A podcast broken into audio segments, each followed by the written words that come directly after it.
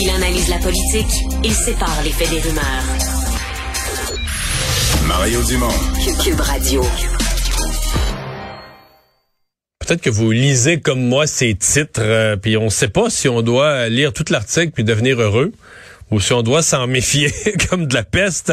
Mais il y en a eu en fin de semaine, il y en a eu dans la presse anglophone, il y en a eu dans la presse européenne, il y en a eu dans la presse américaine, euh, des articles sur le fait que, euh, ben, entre au moins en Europe, là, ils ont l'air quand même optimistes que Omicron, puis la, fin de la vague Omicron, ben, ce soit la, fin de la pandémie, là, au sens pandémie, de la phase aiguë de la pandémie, que après ça, le, le virus devienne endémique, donc euh, gérable, peut-être le mot que j'emploierais. Gaston Dessert, médecin épidémiologiste à l'Institut national de santé publique, est avec nous. Docteur Dessert, bonjour. Bonjour. Vous, euh, est-ce que vous, vous, partagez cet optimisme-là? On dirait qu'on n'a plus le droit d'être optimiste, que de la minute qu'on va se mettre à y croire, il va y avoir un variant le lendemain. Là. Ouais, euh, je pense que cette analyse-là a été euh, une analyse qui, euh, comment je dirais, espère qu'il n'y aura pas de, de, de nouveaux variants là, qui viendraient déjouer euh, leurs prédictions. Ceci étant dit, euh, quand ils disent on est peut-être en train de pouvoir euh, espérer une sortie de crise euh, parce qu'il va y avoir 60% de la population qui va avoir été infectée, 60% c'est des millions et des, enfin des presque des centaines de millions de personnes en Europe là. Euh, et est-ce que l'Omicron aura réussi effectivement à, à, traverser la population euh, et à toucher autant que, que 60% Je le sais pas. à ce moment-ci, ils ont certainement été touchés beaucoup. Mais 60% c'est un chiffre là, qui ou une proportion là, qui est, est considérable.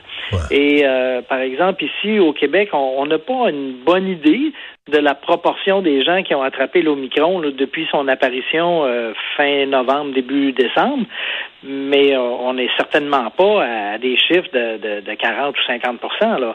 ce qui fait que je, oui, à un moment donné, euh, on, on, va s'en Non, mais, mais euh, c'est peut-être pas, peut-être pas au printemps. Là. Je comprends. Sauf que c'est la somme. Là, on fait le calcul parce que si mettons au Québec, à mon avis, là, depuis, euh, depuis, depuis avant les fêtes, d'en avoir un million ou deux qui l'ont eu. Là, plus ceux qui sont déjà vaccinés, qui ont leurs trois doses. Euh, quand tu additionnes tout ça, ça finit que ça fait, ça fait, ça fait, ça fait moins de clients potentiels pour le, le, le virus. Là. Ah, vous avez raison. Ça fait moins de clients potentiels, puis ça, euh, je pense que il n'y a, a, aucun doute à cet égard-là. La difficulté, c'est que l'Omicron est, est un virus qui est très contagieux. Et très contagieux, ça veut dire que la proportion qui doit être immune pour qu'il arrête de circuler ou qui circule beaucoup moins à beaucoup moins grand bruit doit être très élevée. Et euh, c'est un petit peu ce qui nous a joué des tours depuis le début de, de, la, de la, campagne de vaccination, c'est qu'on a commencé à vacciner avec un vaccin qui avait une excellente performance. Là, les variants sont accumulés qui, eux, euh, déjouent un peu notre immunité au niveau de la transmission, au niveau de l'infection, au niveau de la protection contre l'hospitalisation, le vaccin euh, a continué à très bien performer, mais ça ne veut pas dire que parce qu'il fonctionne bien, euh, il fonctionne parfaitement. Euh, avec l'arrivée de l'Omicron, on a des gens qui, après deux doses, puis même après trois doses, ont abouti à l'hôpital, mais c'est comparativement à des non-vaccinés, là, euh, 5 à 10 fois moins fréquemment. Et, donc, le vaccin a, bien fonctionné pour l'hospitalisation.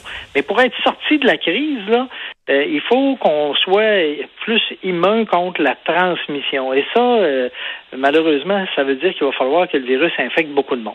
Hum. Euh, je parlais ce matin à un de vos collègues, je sais pas il n'y a, pas une cloche qui sonne là, quand on passe de pandémie à endémie. Euh, c'est quoi les signaux que des experts comme vous, là, l'INSPQ, euh, qui vous permettraient de dire, bon, ben là, au Québec, là, on est... On, on a X pour mettre 3, 4, 5 critères qu'on coche qui nous permettent de dire que euh, la pandémie est, est, derrière nous. là? Euh, si on avait un bon marqueur de l'infection, euh, ça, ça nous aiderait beaucoup. Malheureusement, on n'a pas ce, ce bon marqueur-là. Et on est obligé d'y de, de, aller de façon indirecte. Pourquoi je dis qu'on n'a pas un bon marqueur? C'est Lorsqu'on fait une infection, le virus va provoquer une réponse immunitaire à plusieurs parties du virus et ce qui est facile à mesurer, c'est les fameux anticorps contre la, protéine S, le, spicule qui est à la surface. Le problème, c'est que notre vaccin produit aussi des anticorps contre le spicule. Et là, euh, ça nous permet pas de savoir est-ce que les anticorps viennent du vaccin ou viennent de l'infection. Et pourquoi c'est important, c'est que ben, l'Omicron, lui, euh, a un spicule qui est un petit peu différent du, du spicule qu'il y avait dans le vaccin. Et, c'est un peu ça qui lui permet de, déjouer notre système immunitaire. Donc, euh, quand vous demandez, est-ce qu'on a des critères 1, 2, 3 qui nous permettraient de dire on est rendu en, période endémique, ben, il y en a certains critères qui sont, euh, par exemple, que lorsqu'on lève les, mesures, ben là, la transmission euh, ne repart pas au grand galop. Maintenant, c'est sûr que c'est un critère qui est, qui est désagréable à utiliser parce que euh, il faut que tu vois que lorsque tu as levé tes mesures, tout reste tranquille, mais si ça reste pas tranquille, évidemment, tu le sais après coup, là. Mm-hmm. je vous dirais que c'est pas une réponse qui est aussi positive qu'on l'aimerait, là. Mais euh, c'est vrai qu'on va pouvoir évidemment regarder ce qui se passe dans les autres pays euh, qui vont nous, euh, je dirais probablement nous enseigner toutes sortes de choses. Puis je dis d'autres pays, mais vous parliez tantôt de l'Ontario, les autres provinces du Canada aussi, où la situation, on les voit là, évolue toujours en parallèle, des fois un peu plus tôt, un peu plus tard que celle du Québec. Puis à partir de là, ben, on peut parfois tirer des enseignements. Ouais. Parler de l'Ontario, parlons-en. Parce que tout à l'heure, je mentionnais leurs chiffres. Euh, le portrait, ils ont quelques jours de plus que nous de fait depuis la rentrée scolaire. Euh, aïe aïe, là. Ils ont euh, un portrait, ça a été rapide. Beaucoup, beaucoup de fermetures d'écoles. Une partie importante des écoles euh, qui ont du, du 30% et plus d'étudiants d'absentéisme, ben, élèves et enseignants d'absentéisme. C'est ouais, c'est pas évident. Hein? Euh, vous avez raison. Euh, c'est, en fait, ça nous inquiète un peu pour nos écoles, dire que ça va être quoi le portrait tout à l'heure. Là? C'est... Puis là, le portrait, ben, euh, on a perdu un des outils dont on se servait pour suivre le portrait, qui était justement les tests qui étaient faits et pour lesquels les résultats parvenaient là, quotidiennement là, pour savoir quelle proportion des, des 1 à 19 ans ou des, des 20 et plus étaient infectés à chaque jour. Là, on a comme un, un, trou, là, euh, pas complet, mais en tout cas, une bonne diminution de la qualité de l'information qu'on avait. Le ministère de l'Éducation euh, est en train ou a réussi à mettre en place un système de justement de, surveillance de l'absentéisme pour lequel euh, on verra comment la situation va évoluer, mais là, c'est de l'absentéisme, c'est pas nécessairement des gens qui ont la COVID, là, comme on l'avait auparavant, où on pouvait là, être sûr que le diagnostic, c'est de la COVID. Mhm. Donc, je vous sens quand même euh, très, très, très euh, prudent là, quand ces, experts euh, arrivent, les, experts européens arrivent à cette conclusion. Mais d'abord, ils disent pas pour demain matin. Là, ils disent progressivement, en avançant dans le printemps, on est confiant que. Est-ce que la saisonnalité fait partie des raisons? Parce que à chaque printemps, quand même, avec le retour des beaux jours, quand les gens sortent plus dehors, c'est toujours ce qui est arrivé, là, que ça a baissé.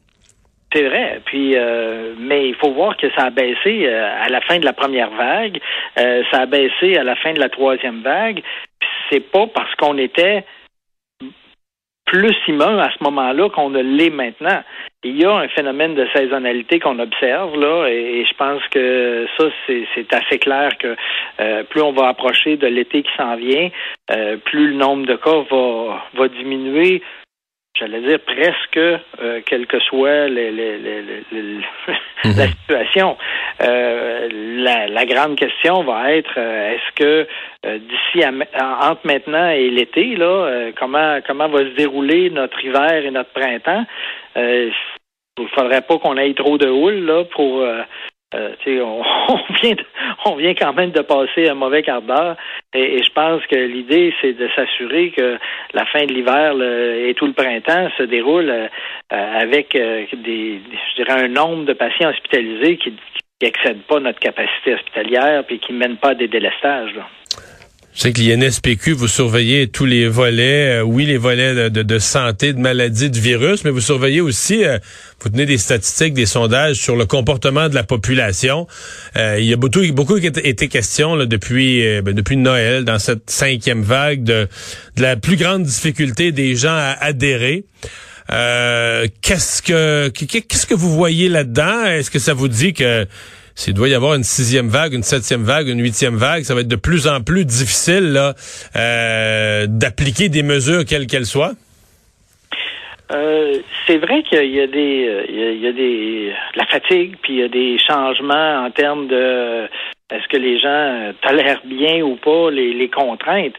Ceci étant dit, quand on regarde la, situation qui s'est produite à la fin décembre puis début janvier en termes d'hospitalisation, euh, je pense qu'un peu tout le monde euh, a constaté là, que c'était pas des blagues. Là.